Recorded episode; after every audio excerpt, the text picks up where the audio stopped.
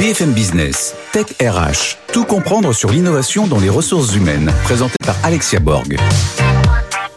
Bonjour tous et bienvenue dans une nouvelle émission Tech RH. Et oui, cette semaine, on va parler du futur of work et j'accueille de grands experts dans cette première partie du Grand Talk avec Vianney Thomas, donc euh, directeur du Learning Technologies France et de HR Technologies France, ainsi que Thomas Chardin de Parlons RH et Thomas Bourgeois, directeur général de SILAE. Pour la Minute Geek, j'accueille Alex Mitrissé et pour l'innovation de la semaine, vous la connaissez certainement, vous l'avez certainement entendu dans l'un de ses podcasts, c'est Caroline Mignot, de Refer et du podcast Marketing Square. Et nous finirons avec Michel Barabel pour l'œil de l'expert. Mais tout de suite, ils sont dans la tech, ils sont dans les RH et ils sont avec nous pour le Grand Talk. BFM Business, Tech RH, le Grand Talk. Et c'est parti pour le grand talk avec trois experts du Future of Work. J'accueille donc Thomas Bourgeois, Thomas Chardin et Vianney Thomas. Bonjour messieurs. Bonjour. Bonjour Alexia. Alors euh, Thomas Bourgeois, et si on commençait par déjà la définition du Future of Work, on entend parler partout du Future of Work, ok le futur, ok le travail, mais concrètement ça veut dire quoi en matière de technologie RH Alors pour nous, euh, éditeurs de logiciels, c'est plus de technologie pour servir, plus de flexibilité pour les salariés, plus de confort et plus de confiance. Et on pense que la technologie et les logiciels peuvent permettre de donner leur pierre et participer à ces trois dimensions que je viens d'évoquer. D'accord. Thomas Chardin, vous partagez la, même... Euh, ah, les mots-clés euh, sont là. Euh, je pense qu'effectivement, le future of work, c'est l'ensemble des tendances concernant le travail et la collaboration et plus largement l'entreprise. Donc les ressources humaines et le management. Et on parle beaucoup d'expérience collaborateur également. Est-ce que en France, les RH ont compris leur rôle et l'importance de leur rôle pour l'expérience collaborateur? Alors, à mon sens, pas encore. Euh, on fait un baromètre chaque année depuis 5 ans au sein de Parlons RH sur cette thématique de l'expérience collaborateur. Et on voit que même s'il y a une dynamique très forte, très soutenue sur ce sujet, c'est-à-dire que les DRH se mettent à, cette pratique, à déployer la pratique d'expérience collaborateur, on n'est que à 50%. Alors c'est la majorité, ça y est, enfin la majorité des entreprises, 50%, déploient ou ont déployé une, une dynamique d'expérience collaborateur c'est on a fait euh, fois fois deux en trois ans. Hein, on était à 25% en 2019, donc c'est très soutenu. Mais on peut voir aussi le verre d'eau à moitié vide, puisqu'il manque encore un petit peu de... Avec la, crise sanitaire qui a un petit peu accéléré les choses quand même. Exactement, grâce au bénéfice de l'expérience collaborateur pour l'organisation, la crise sanitaire a permis, si je puis dire, si on peut en tirer un enseignement positif, a permis d'accélérer euh, cette démarche et la prise en compte euh, des, euh, des attentes des collaborateurs, de leurs ressentis, dans une dynamique de confiance que vous évoquiez. Vianney, vous êtes au cœur de l'écosystème des startups, euh, des licornes, de toutes les entreprises qui proposent des solutions au RH. Alors tout d'abord avec le Learning Technologies France, hein, euh, qu'on connaît tous très bien dans les RH. Tout à fait. Et euh, plus récemment, on va en parler aussi, hein, ce nouvel événement HR Technologies. Aujourd'hui, par rapport à l'expérience collaborateur, par rapport au Future of Work, quelle est votre vision sur l'avenir des technologies dans les ressources humaines? Comme on l'a dit juste à l'instant, c'est vrai que la crise sanitaire a terriblement accéléré les choses. Euh, les grands groupes étaient déjà très équipés en termes de digitalisation des processus RH. Euh, d'un coup, les ETI et les PME ont dû le faire aussi. Donc ça implique quoi? Ça implique d'identifier de la technologie, d'identifier des besoins et d'identifier une stratégie RH. Euh, par rapport à ça, effectivement, à un moment, on a besoin d'un point central et c'est pour ça que nous, en tant qu'organisateurs d'événements déjà établis sur le marché de l'apprentissage digital, euh, le spectre s'est un peu élargi à la fonction RH et on a décidé de lancer un nouvel événement et un nouveau salon. 1er, 1 et 2 février. 1er et 2 février, c'est ça, 2023, en même temps que le Learning Technologies. Alors c'est en même temps, mais c'est à côté. C'est une nouvelle marque, c'est un nouveau salon, c'est un nouveau programme de conférence. Euh, donc nous, Closer Steel, on est expert dans l'organisation d'événements à large échelle et de faire croître ces événements. Euh, en revanche, on avait besoin, en lançant cet événement, euh, de s'associer avec une expertise, avec une posture sur le marché. Et à un moment, ben, Vianney Thomas, Closer Steel, rencontre Thomas Chardin, une occasion. Et les planètes s'alignent assez rapidement, euh, que ce soit les besoins du marché et l'expertise de Thomas dont nous avions besoin. D'accord. Thomas, vous qui avez une très grande expérience sur la partie RH, côté, côté client, côté grand groupe, mais aussi PME c'est ça Tout à fait. On est ravis de faire cet événement avec euh, Closer Steel Media euh, parce qu'il y a un besoin du marché. En fait, il y a une attente. C'est ce que j'évoquais, c'est-à-dire qu'il y a un verre d'eau à moitié vide sur la partie technologie. Les DRH part ces technologies, mais peut-être pas forcément à un rythme suffisant. En tout cas, que le monde moderne pourrait euh, l'exiger. D'où la nécessité de faire un événement avec un, spécialiste, un expert du sujet. Nous, on vient là pour apporter du contenu. Un événement qui est un peu hybride. Alors la notion d'hybridation, elle est à la mode, mais je pense qu'elle elle répond aussi à des attentes. C'est à la fois un événement, un salon, des conférences avec du contenu à forte valeur ajoutée, des rencontres d'affaires, et puis on va travailler beaucoup la partie expérientielle pour que les DRH qui soient présents puissent vivre quelque chose euh, dont ils se souviennent euh, en sortant et puis surtout qu'ils puissent mettre en pratique. Euh, en pratique.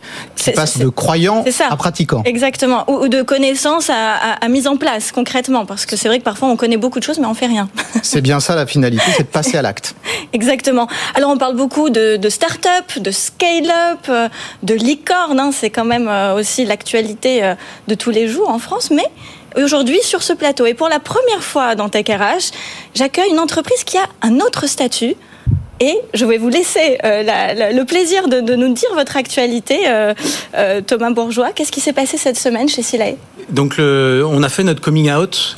donc, la licorne, la licorne du sud de la France qu'on était, Silae, est devenue Centaure à l'occasion de, de, trois acquisitions. Donc Centaure, pour rappeler les choses, c'est plus de 100 millions d'euros de chiffre d'affaires récurrent annuel. Voilà, c'est une valorisation euh, surtout sur le, le, revenu. Sur le chiffre d'affaires, on pense que c'est la meilleure qualification d'une entreprise et de son fonctionnement, c'est sa capacité à, à, faire du chiffre d'affaires. Euh, et donc effectivement, on a communiqué largement sur notre coming out, le fait que on pense, et je suis très heureux d'avoir entendu ce qu'on a dit tout à l'heure, c'est qu'on est sur un mouvement très profond chez Silae où de l'expert de la paye, hein, Silae c'est 6 euh, millions de bulletins de paye produits par mois, c'est de l'ordre de 40% des entreprises françaises dont les bulletins de paye sont créés grâce à Silae, donc c'est considérable en termes de, de part de marché, mais on était uniquement un acteur de la paye. Et avec toutes les transformations qu'on vient d'évoquer, on pense que euh, ce, cet actif dont on dispose, on peut le transformer euh, pour être un acteur incontournable du SIRH et donc amener des solutions à beaucoup plus forte valeur ajoutée, de flexibilité, de confort, comme on l'a dit, de confiance aussi entre salariés et employeurs. Et euh, on pense que SILAE a toute sa légitimité pour rentrer de plein fouet dans l'ensemble de ces systèmes de ressources humaines.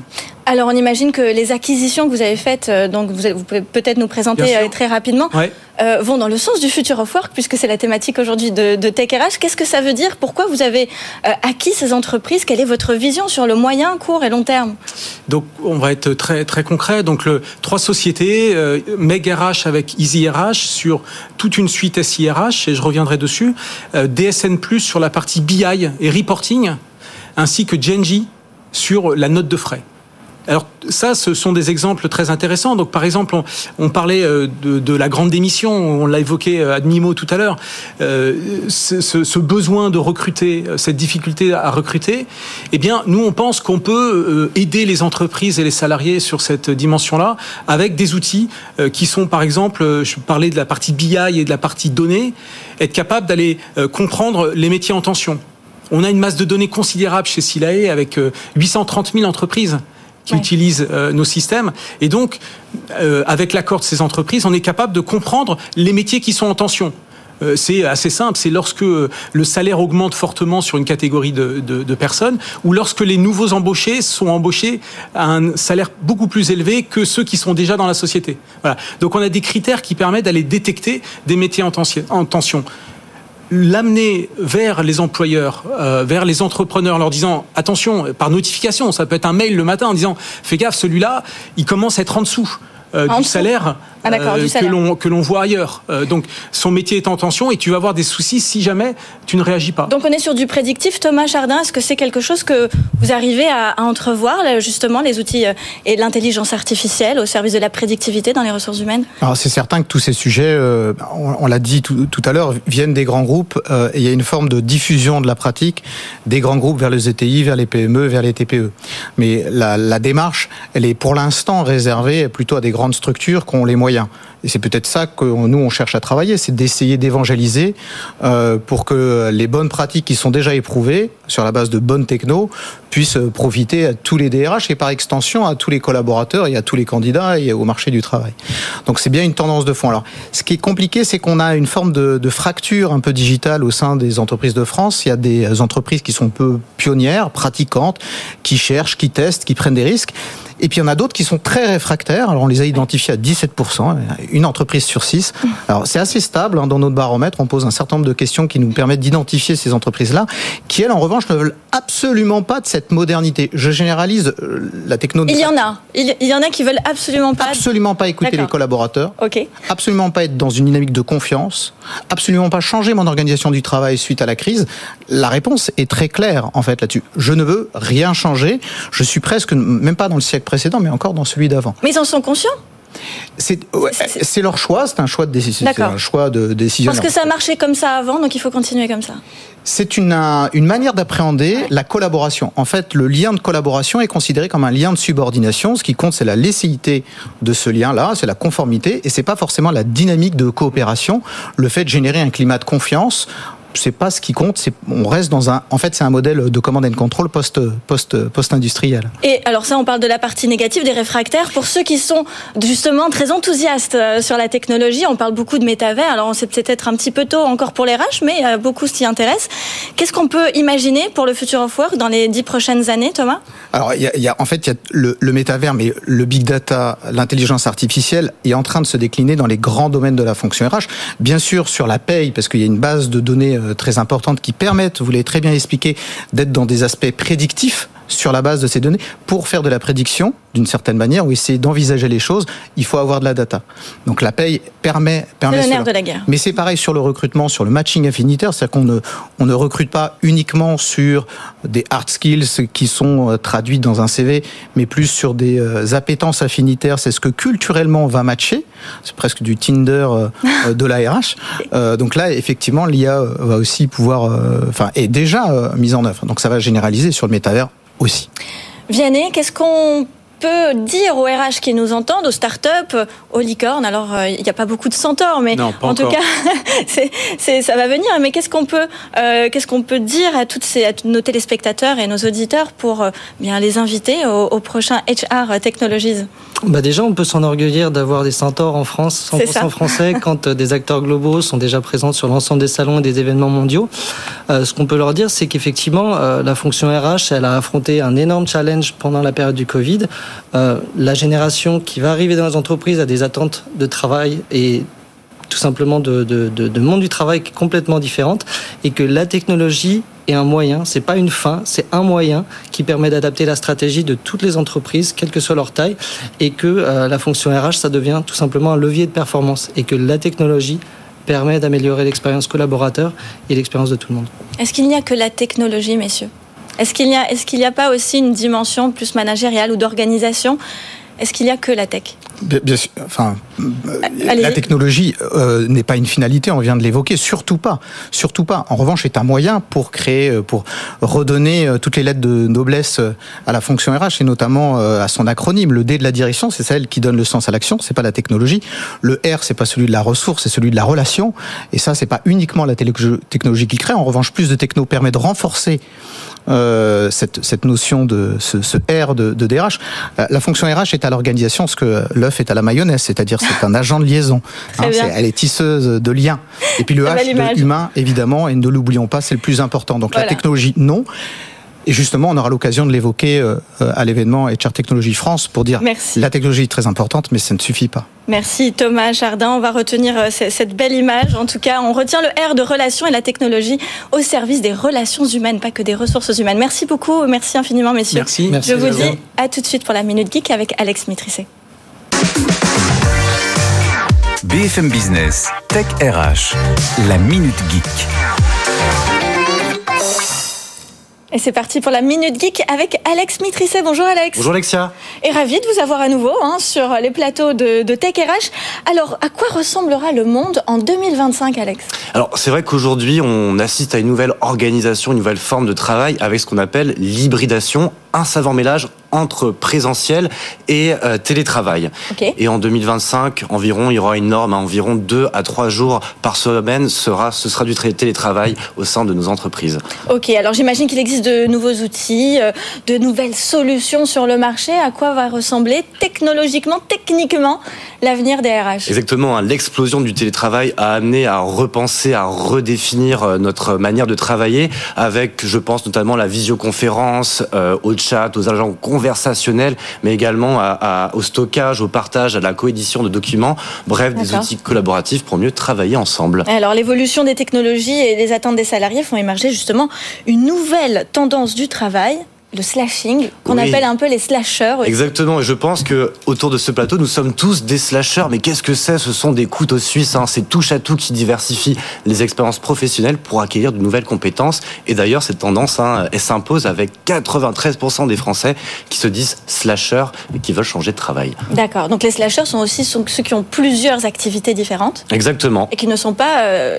Qui limités pas- qu'à une seule étiquette. Exactement. Plusieurs expertises, plusieurs domaines d'expertise et différentes activités. Et alors donc les technologies viennent euh, aider ces slashers à pouvoir gérer les différentes activités. Concrètement, avec quoi par exemple Ça c'est à, à part euh, ce qu'on connaît le plus. Oui, bon, à part, il y a l'incontournable visioconférence Oui. de Microsoft Teams. On a également toute la suite Google et de Microsoft pour les outils collaboratifs de coédition. Et puis, euh, j'ai envie de vous emmener euh, vers euh, l'infini au-delà, Alexia, Oui. Avec Amenez-moi. le métaverse. Ah, quand même.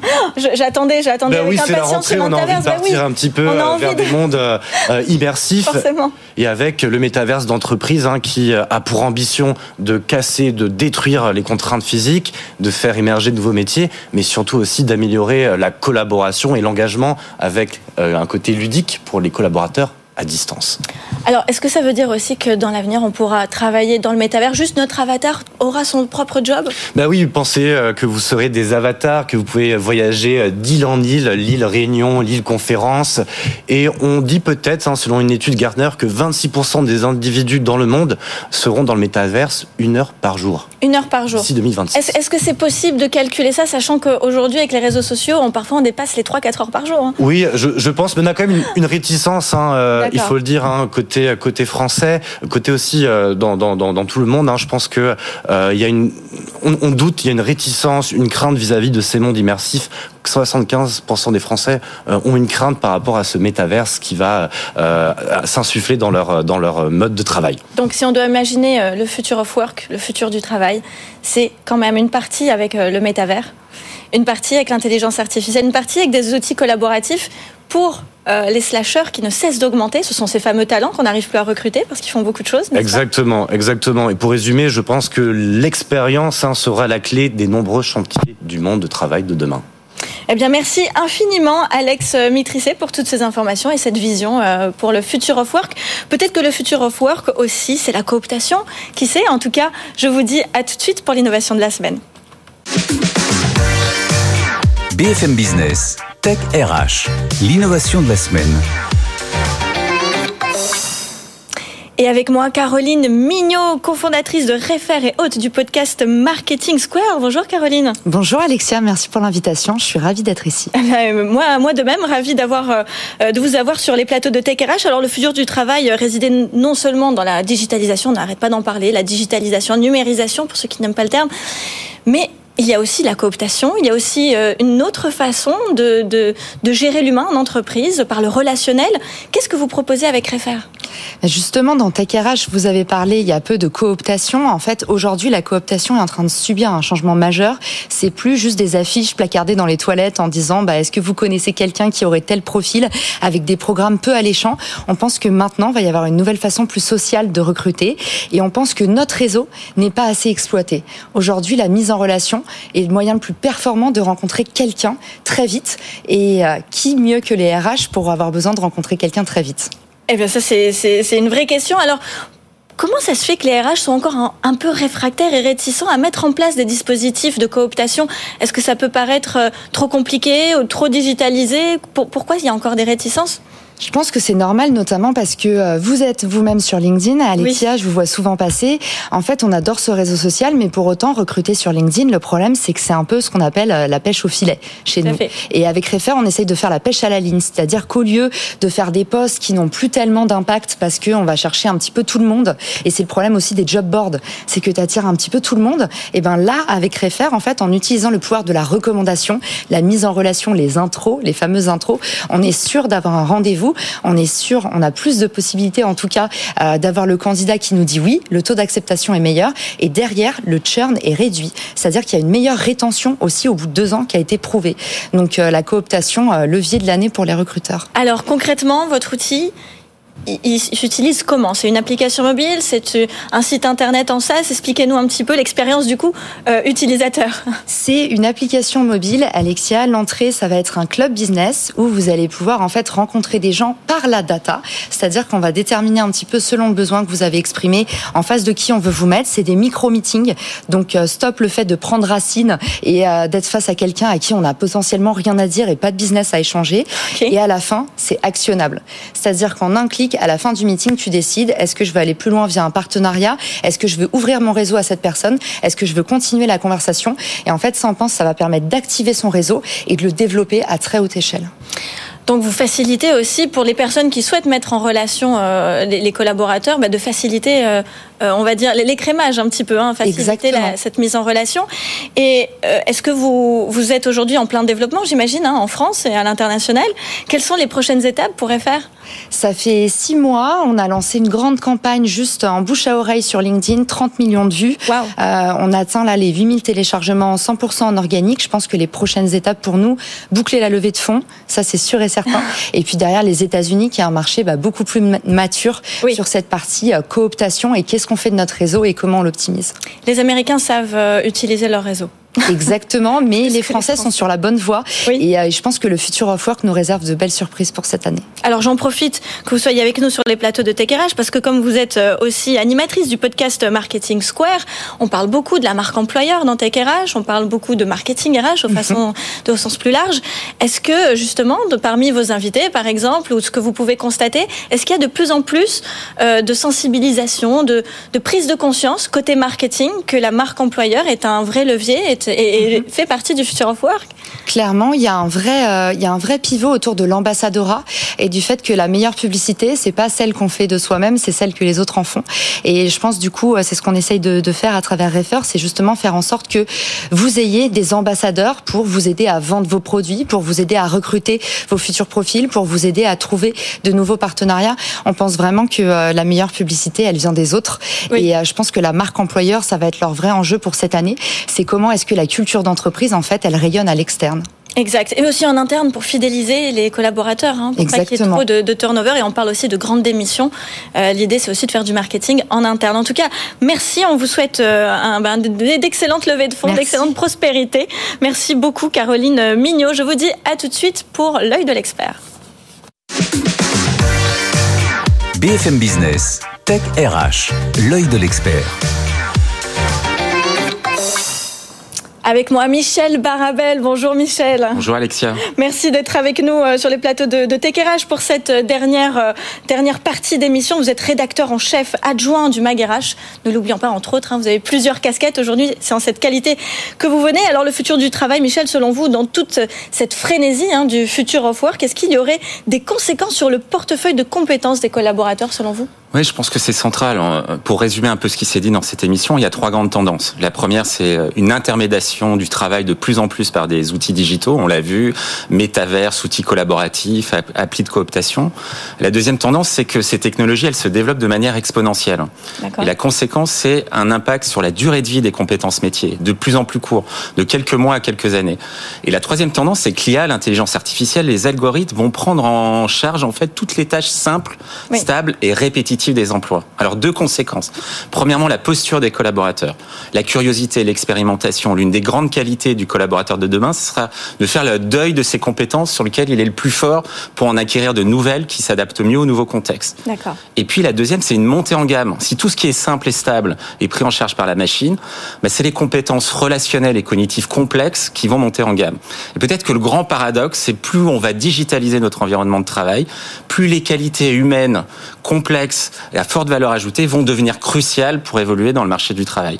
Pensée critique, capacité à coopérer, capacité à penser de manière transversale, créativité. Créativité, oui. Exactement. Créativité, la machine ne peut pas être créative. Hein, ni et pour l'instant, non. Et on espère, on croise On les droits. Mais en tout cas, à l'horizon 2025, c'est plutôt un marché du travail, effectivement, sur lequel c'est la valeur ajoutée humaine et cognitive qui fera la différence pour les collaborateurs. Donc euh, la technologie n'étant pas une fin en soi, elle va aider euh, ces entreprises, en tout cas à industrialiser tout ce qui peut être un peu rébarbatif, complexe, chronophage pour les collaborateurs. Et donc, comment se faire euh, voir par les, les- les entreprises quand on est un talent? Comment comment se faire repérer quand on a envie de, de proposer à des entreprises de eh bien de, de monter vers vers plus d'innovation? Je je pense que l'une des compétences clés, et c'est en lien avec d'ailleurs euh, la solution qui est proposée, c'est la, c'est la capacité à se faire repérer. Donc, ce qu'on appelle euh, la compétence relationnelle. Développer son réseau. Pour le faire, s'exposer à de nouvelles personnes, aller à la rencontre des autres, aller dans les salons, aller dans les colloques, prendre la parole, faire des posts. Tout ce qui permet une visibilité à l'individu pour à un moment euh, susciter l'intérêt de ses interlocuteurs et pouvoir dans un deuxième temps euh, lui proposer des solutions ou son expertise. Donc euh, merci infiniment Michel Barabel. Merci pour Vous avez clôturé euh, cette émission du Future of Work en parlant eh bien de relationnel, d'humain et euh, de créativité, de soft skills en tout cas. L'humain est au cœur du Future of Work. Merci infiniment. Merci à vous d'être resté jusqu'à la fin de Tech RH. Je vous dis à la semaine prochaine. BFM Business, Tech RH.